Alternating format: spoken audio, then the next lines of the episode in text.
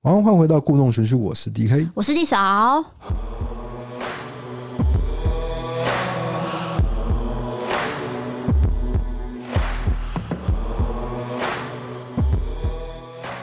好，地嫂，我们今天要讲两个事件，对不对？呃，两个都是时事，对，但是都是国外的哦。嗯，第一个是韩国的赵斗淳事件，再来是美国的黄道带杀手的密码被破解了。对，这两件事情。那我们先来讲第一个事件，赵斗淳事件。这个事件是发生在二零零八年，赵斗淳当年是五十六岁的中年男子，他在犯下这件事情之前，其实他已经有十七项前科了，里面呢也包括性侵伤害，可是当时只被判了三年。之后呢，他又杀了一个男生，可是最后是以喝醉为由，只判了两年。韩国的罪行怎么都这么轻啊？对，我不知道，就是可能就是喝醉断片，可能对法律的辩护来说是很有效的吧。那这性侵女童的案件是发生在二零零八年十二月十一日早上发生的。八岁的那英，那英是化名哦，哈，她要去学校的途中，经过了一间教堂。就遭到这个喝酒醉的赵斗淳袭击，再拖入厕所殴打、咬脸，再把他的头塞到马桶的水箱。最残忍的是，他用通马桶的这个工具对待那英身体的下半部，导致那英骨盆骨折了，大小肠流出来，坏死了。对，这个等于是永久性的伤害了，因为你大小肠都已经流出来的话，你怎么会一个中年大叔对一个小女孩做成这样子一个行为了？我相信就是有很多的韩国民众是非常愤怒的。嗯，事后呢，赵斗恒就为了要清除这个证据，他就把那个水倒入那个那英的体内，等于是要洗去他的精液。嗯、所以等到那英被发现的时候，哎，赵斗恒早就走掉了。对，他就是泼了一桶冷水，然后就逃走了，嘿，非常的冷血。那那个时候，那个那英全身都是血啊，就是一直在流血，好险有社区居民发现，赶快送医，所以才保回一命。好，那因为赵斗淳严重的伤害，所以那英呢，等于是这辈子都要装人工尿袋跟肛门，就是一辈子的伤害。嗯，那不是说一时的心理创伤而已，那个是真的真真切切的一个伤害。对，你等于是说大小便都需要别人的协助啊。对啊，很可怜，真的很可怜。然后呢，赵斗淳呢就用喝醉为由。当时只判了十二年。好，赵斗淳就在今年十二月十二日出狱了。那因为这件事情呢，全南韩都在瞩目，所以监所外呢有许多民众准备抗议跟砸鸡蛋。就他一出来之后呢，他就对大家鞠躬，然后就走了。可是外面的人非常的骚动，还想要拿东西丢他、砸他这样。是，然后大喊着说“死刑，死刑”这样。对对对对，就是希望跟镜头戏啊这样子。因为他毕竟是对小女孩做出这样的一个事情。而且他鞠躬之外呢，记者问他说：“你你有没有回忆？”他没有说话，所以才会让媒体有更多的不同的解读，对，发挥空间。对对对。好，那出狱后回家，当天他回家，他家门口呢就聚集了很多愤怒跟叫嚣的民众，也吸引人 YouTube 来他家门口直播。对，应该很多听众不了解，说为什么他会就是家里的位置会被知道，是因为就是性侵犯会被公布他住宅的位置。嗯，这是南韩的规定啊。对，后来啦。对，以前是没有，就是因为赵斗淳事件以后才这样子公布的。对，对对，就是大家觉得判十二年太轻，你十二年后就要出来，结果就真的是在今年的十二月十二号出来嘛。那他赶快就是修法了，就是修成说，你的住宅要让我们知道，我们要知道你在哪里，很多性侵犯会再犯。等于是让民众也呃注意一下，说他有没有再犯的行为。可是变成说大家会去堵他，这就是坏处。对对，就是人心惶惶，你做什么都会想说，哎、欸，赵淳是不是在附近？这样就会很害怕啦。好，那那一天呢，就是有些人在那边直播嘛，就有人录到什么赵斗淳到了晚上，他把家里面的灯全部关掉，结果呢，他拿手电筒照楼下。这种诡异的监视画面，让大家都觉得头皮发麻，就变成说好像是敌明我暗这样子。对，就你看我，我也看你。对，然后我在暗处，其实我也可以想见得到，因为他毕竟被围了一大圈的人，嗯，他也没办法好好生活，他就只好用这种方式，对不对？对，也许啦，也许。如果他今天有悔意的话，这个行为我就可以解释。对，应该这样讲。然后再来提到就是赵斗淳的太太，但家属我们不应该责怪，只是说我们很惊讶的是，哎。他的太太呢，坚称说赵斗淳是一个很好的人，只是他喜欢喝酒。那喝酒之后呢，就会脾气很暴躁，不然他平时对待人家是谦虚有礼。对，其实我觉得不是说太太要帮他说话，是因为这时候呢，太太的命运已经跟他先生连接在一起了，嗯，所以他也只能走这样子的路了。好，那他在服刑期间呢，赵太太在十二年内。搬了两次家，可是呢，都搬到这个离那英家十分钟车程的距离，而且搬家的时间点也刚好是女童一家搬家不久后。就是女童搬家，她就跟着搬家是吗？对，对，那很奇怪哦。可是这个赵太太是强调说，哎、欸，我不知道那英住哪里哦，我不知道哦。可是外界都是怀疑说，你赵太太就是蓄意要跟奸女童一家人。对，为什么要这样子？我要讲的点就是非常奇怪，就是赵斗淳他每次写信，他写了一百封信，对不对？他每次信的结尾都是说我希望能够跟这个那英，嗯，再跟他见面。对啊，见面干嘛？道歉吗？他也没说道歉，对不对？他只说我想要见面而已，这样而已。对对对。对啊，这很可怕。那英怎么会答应呢？对，那英绝对是不可能再想要见到他了。对。那英的爸爸呢，就接受韩联社电话访问，他就直接说，他要住的住宅区附近就有学校跟幼稚园了。如果他真的有一丝回忆，他就不会住在这边。是，就是说你应该要避开任何有孩子的地方，可是你为什么还是住在这个地方这样子？嗯，怪怪怪的啦。再来就是韩国媒体就挖出赵斗淳接受法务部心理调查的资料，他在最讨厌的事情这个问题当中，他回答什么？你知道吗？践踏家庭的幸福，哎、欸，这个对比他的恶行，简直是讽刺的。因为践踏家庭的幸福，不就是他本人做出的行为吗？没错啊，对啊，所以他怎么会在这个地方写上这样子答案呢？嗯，好，不仅如此，他就是有点酒精中毒跟行为控制能力不足，所以大家都评断说他再犯的几率是非常高的。是，所以他出狱之后呢，他就回到他的家嘛，他住在鞍山市，所以这个地方的人每个人都在害怕。重点是。说他在狱中，就是有狱友传出来说他在里面是勤健身哦，一天之内做好多个好多个伏地挺身，大家都想说你健身要干嘛？你是怕出来大家打你，所以你要反击吗？还是说你要再做更大的案子呢？对，现在就变成说他的一举一动都会被放大检视来看，对，因为大家第一觉得这个司法判的不够重。第二，他做出的行为实在是太让人家没办法接受，嗯，所以他做任何一举一动，大家都在看在眼里，说完全是拿放大镜检视他在做什么这样子。还有一点呢、啊，就是他的脸看不出来有悔意啊。对啊，我知道，就是说他被判十二年以后，他还提起上诉，就是说，对啊，抗告说啊，这是判太重这样子。嗯，可是你是对一个女孩做出一个很终身的伤害，对吧？对。对，就是人家要一辈子尿袋，那个叫尿袋，尿袋，还有做人工肛门的，嗯，哦，这个我跟你讲，这个大家没办法接受这件事情的啦。对啊，所以当地民众就是说，啊，我要知道他住在哪边，我就是随时随地哈，我要小心。那个鞍山市的那个监视器变很多，嗯，然后警方也加强巡逻，对，一来是怕他可能再犯，二来呢也怕有人对他动用私刑，都是我们不希望发生的。对，然后也是说算是安抚民众的情绪，说我们政府有在诶、欸、处理这件事情啊。对，因为现在民众都知道他的长相，再来也知道他的住处，嗯，所以变成说会堵他。对，其实发生私刑事件也不好，因为已经于事无补了。然后 Netflix 有一个电影，就是我推荐大家可以去看，就是说休杰克曼演的，我最近才看完，我觉得非常好看。就是一个爸爸呃被夺走女儿以后，然后他去对一个人做一个私刑动作，去拷打他，结果那个不是他做的啊，嘿。直接爆了、欸，没有没有没有，没有人要看了。你们可以去看细节，就是看那个心理转折，我觉得相当好看。这部电影，我以为就是一开始我觉得它好像是很沉闷，我就没有去点它，你知道吗？嗯。后来我那一天就是太无聊，我就去点它，非常好看。有时候我们会做出一些比较相愿的行为，你知道吗？安抚心理的行为。对对对，就是符合大众的那个期待这样子。嗯、可是其实那是错误的。嗯。我们还是以法治国家为主，就是要理性啊。对，要理性，要理性。对。对对，你不能说我私底下认为好像是他做的，我就去做。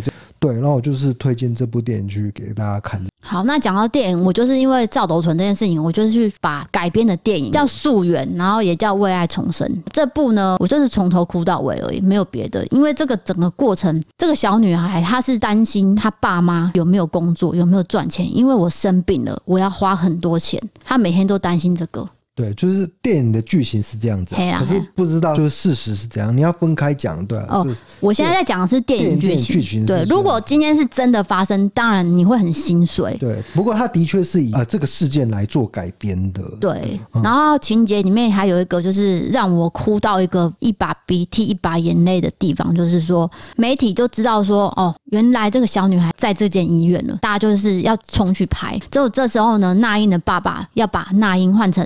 呃，单人房，你是说素媛吧？素媛的爸爸，素媛嘿。就是电影嘛，因为你不能把事件跟那个就搞混这样。好，溯源爸爸就是想要从六人房换成单人房，因为他知道说很多人可能就知道这是他女儿了。对对对。结果呢，媒体就开始追，他就想说不行，不能让女儿被拍到，他就一把抱着她，然后冲到单人房。就这时候，因为素媛太紧张，他装了人工肛门嘛，他的排泄物就流出来。就爸爸就说没事没事，我帮你换衣服。好，就在脱衣服的时候，这个素人就很激动，说我不要不要不要。这时候爸爸才理解说，原来我的女儿被性侵了。就是一个创伤啦，我知道你意思，就是说他想要表演出一种就是对男性的恐惧，对阴影。哎，女性被强暴的话就会怕，就是连自己的亲爸爸都会害怕。对，所以之后这个剧里面的爸爸，他就是变成一个素媛最喜欢的卡通人物，他去买那玩偶装，然后每天穿的这样逗他玩，就是每天为了要看女儿，然后就是穿的玩偶装，那个每一幕我也都哭了，因为他不敢跟他女儿讲话，他女儿会跑啊。好，那这个事件就讲到这边哦。那我们本来是说要讲黄道宫密码被破解事情，对，对不对？是因为我们前面溯源事件讲太久了，我觉得我直接讲结论好了。嗯，就是黄道宫杀手，他是一个非常有名的美国连环杀手，然后他曾经有寄好几封密码信给报社，那其中有一封信呢，他没有被破解，直到五十年后呢才被破解。为什么会被破解呢？据说就是因为。疫情的关系，呃，澳洲有一个数学家一直被关在家里，那他干脆就跟别人合作来研究，说要来破解这个密码。那破解出来以后，其实对这个找出凶手身份没有帮助，因为它里面只是写他的杀人观而已啊，没有别的啊。对，他的杀人观就是说杀一个人，他就可以上天堂。对。那黄道十二宫总共杀了七个人，这个我们有做成影片，我会把那个链接放在下面，大家可以点进去看。是，简单的说，反正他破解密码也没办法找到这个人，哦、嗯，所以我们讨论下去也没有什么很大的意义。对，他其实没有一个很重大的进展啦，因为他事隔多年都没有破了，更何况是一封信。是，我老实说，他不可能会破，哎、欸，因为已经过五十一年了，那怎么可能会破呢？嗯、是当事者大概已经老死了。永远的悬案，就凶手也也可能已经老死了啦。对啊，那我们就直接进入伯利开杠的时间，就是因为我真的觉得啊，太沉重了，太沉重了。至于溯源太沉重，我很怕就是说大家一开始听听到这边，大概就已经走掉了。好，大家不要转开，我们开始开杠喽。嗯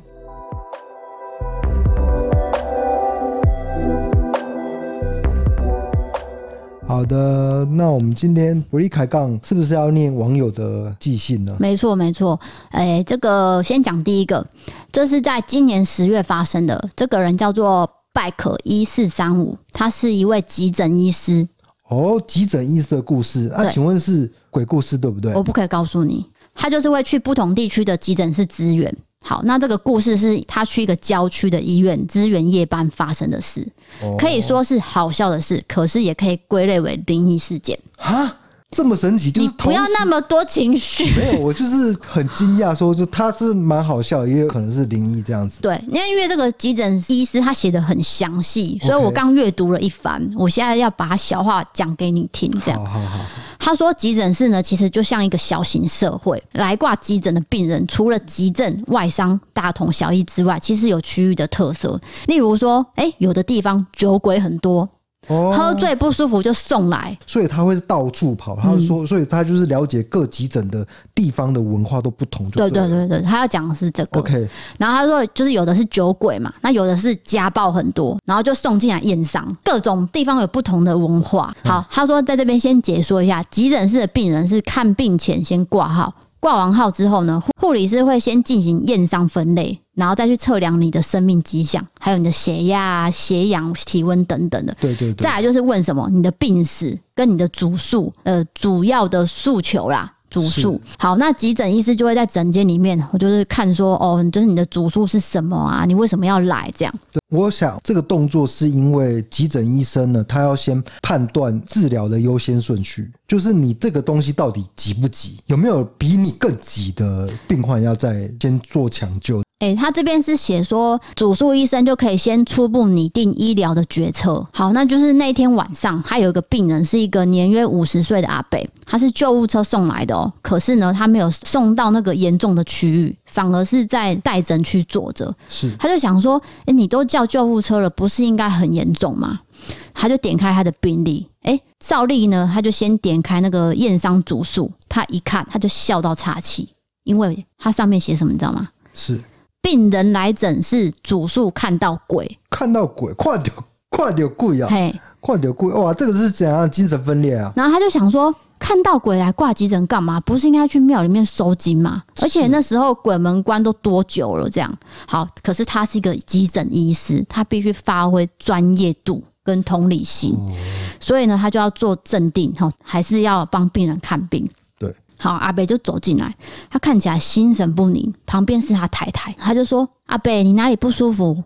然后他就说：“我这几天每天都看到鬼，好可怕哦。”然后他就问他说：“你是看到很多还是一个呢？”阿伯说：“很多，而且都会跟我讲话，有的还叫我去死，有的叫我还钱。”然后他边讲就边发抖。啊，这个明很明显就是脑内出现不同的声音呐，这个一定是精神分裂。然后这个医师呢，就越问越毛，他就转向他太太说：“哎、欸，为什么今天要特别来挂急诊啊？”对对对，有这么急迫吗？阿太太就说：“因为他今天一直待在阳台，说他要跟鬼谈判，不肯进来，所以我们担心他的安全，就只好打一一九报案。哦，怕他跳下去。嘿啦，就是这安全性的问题，嗯、有急迫性的啦。就他就意思就是说，那他之前有看到鬼的经验吗？阿太太就说，好几年也有一次，那一次呢，还跑到邻居家躲起来。”怕被鬼抓走。好，这个医生就觉得说，这家人真的来错地方了，不应该来急诊，真的是应该要去对面的庙收惊。可是他还是来到医院，他还是需要专业解决他的问题。哎、欸，对，他真的是跑医院，而不是跑庙。对，好，重点来了，他问到一个关键性的问题，他说：“请问阿北有可能使用毒品或酗酒的问题吗？”他太太就说：“哦。”他酗酒很久了，但最近酒被我们收起来，我们也不给他钱买酒了，所以最近没有得喝。噔噔噔噔，太太的一席话瞬间点醒了他。阿贝长期酗酒，最近没有喝酒，又说看到鬼，这就是酒精戒断症。戒断吧，这就是酒精戒断症候群的视幻觉，就是，就是你长期喝了，嗯，他突然不喝的话，会有那个幻觉，是吧？对，他这边解释是说，长期饮酒的病人，如果突然间停酒或是减量的时候，容易在六到十二个小时出现戒断的症状，例如说恶心啊、吐啊，然后烦躁啊那种。我知道，可是他有严重到说真的看得到鬼吗？就是。看到鬼的那种形象，然后另外一个声音出现跟他讲，我不知道酒瘾会有这种。他说对，他说严重的时候是真的会全身痉挛，然后意识障碍。哦，是这样啊。嗯，所以呢，如果没有医疗介入，是会致命的啦。你懂我意思吗？哦、所以解释完之后呢，他就帮阿北打了镇定剂，然后做了这个抽血检查。隔天呢，就请这个精神科医师协助处理后续。对，所以他就是要把这个故事然后跟听众还有你分享，因为你喝酒，哦、所以他就说这个不断有一点就是灵异，然后也有点教育意义，因为酗酒会衍生非常多的问题，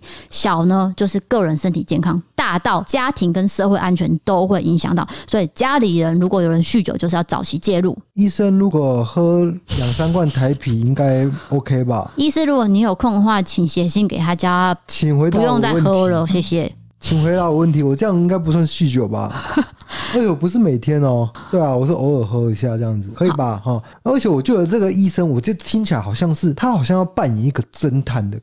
作用 就是他要去抽丝剥茧，说到底为什么会这样？为什么会这样？这个医师智商很高啊，一听就知道啦，对不对？对，就是他又有同理心，然后又想要解决问题嘛。是，对啊，所以你可能要找他哦。我觉得他的职业生涯应该非常精彩，就是跟我们可能不太一样这样子。对对，急诊医生，尤其是他有一个急迫性的话，嗯，对。这就是急诊室医师跟我们分享的经验。好，谢谢你。再来是一个叫做“然”，发生在五年前，这算是有点劝世小故事。他说呢，五年前某一天，他跟朋友就在他家附近的 U Bike，他就坐在脚踏车上面闲聊，聊聊聊聊。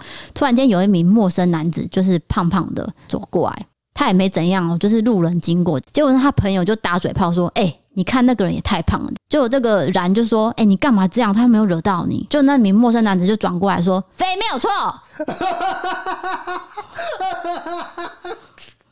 他直接讲了。对，然后那个然就傻眼，他朋友就马上道歉，道歉，道歉，这样。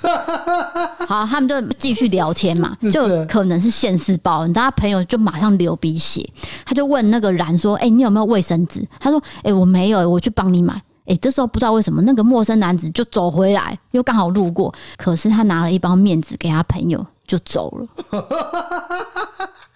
他骂人家肥，然后结果人家帮他。对，他就说，就算我朋友骂他胖子，他还是善意的对待我朋友。我真的觉得，就是怎么会发生这种事情？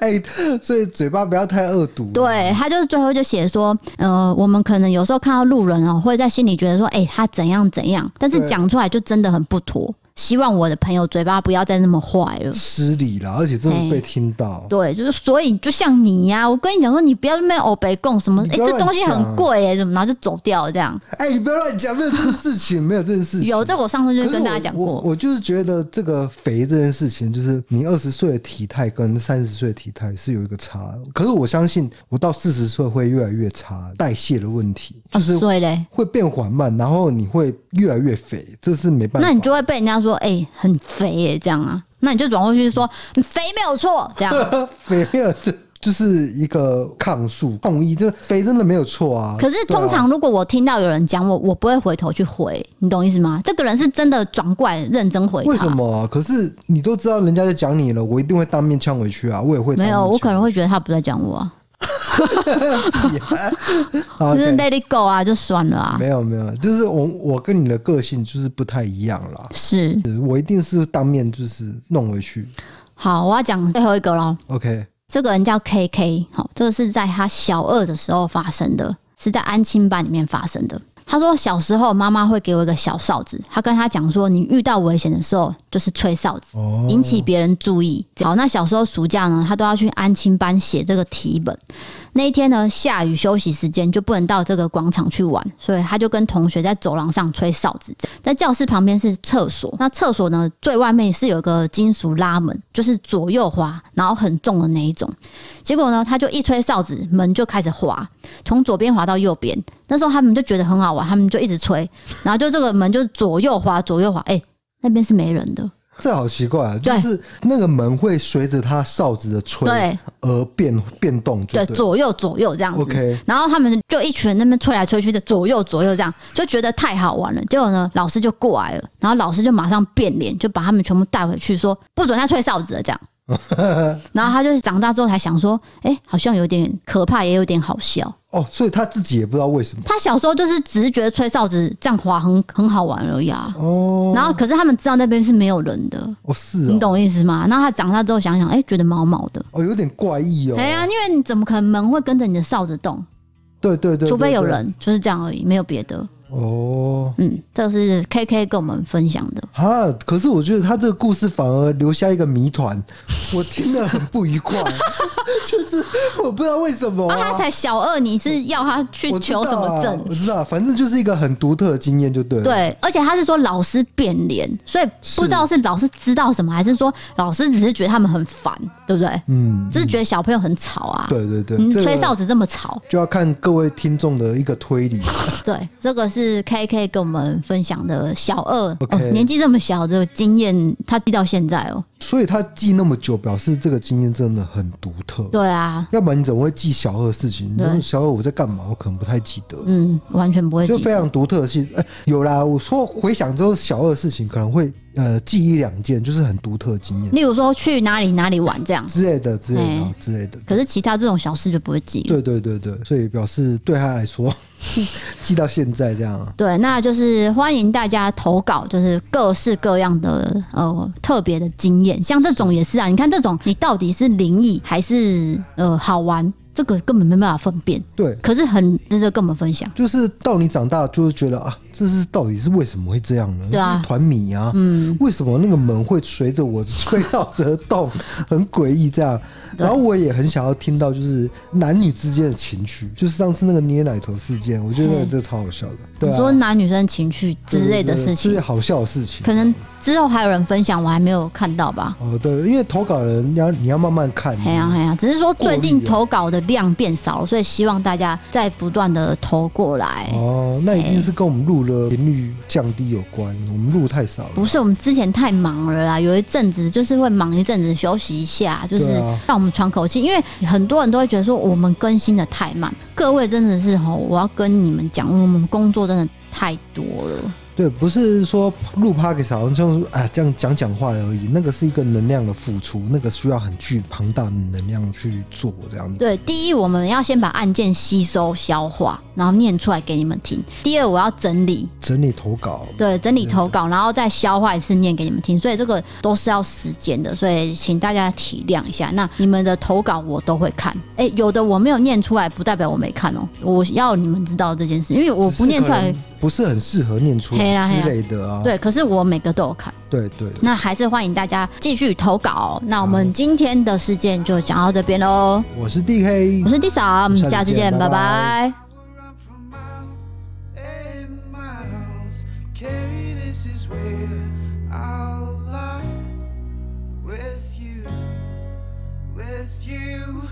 and I would hold you too.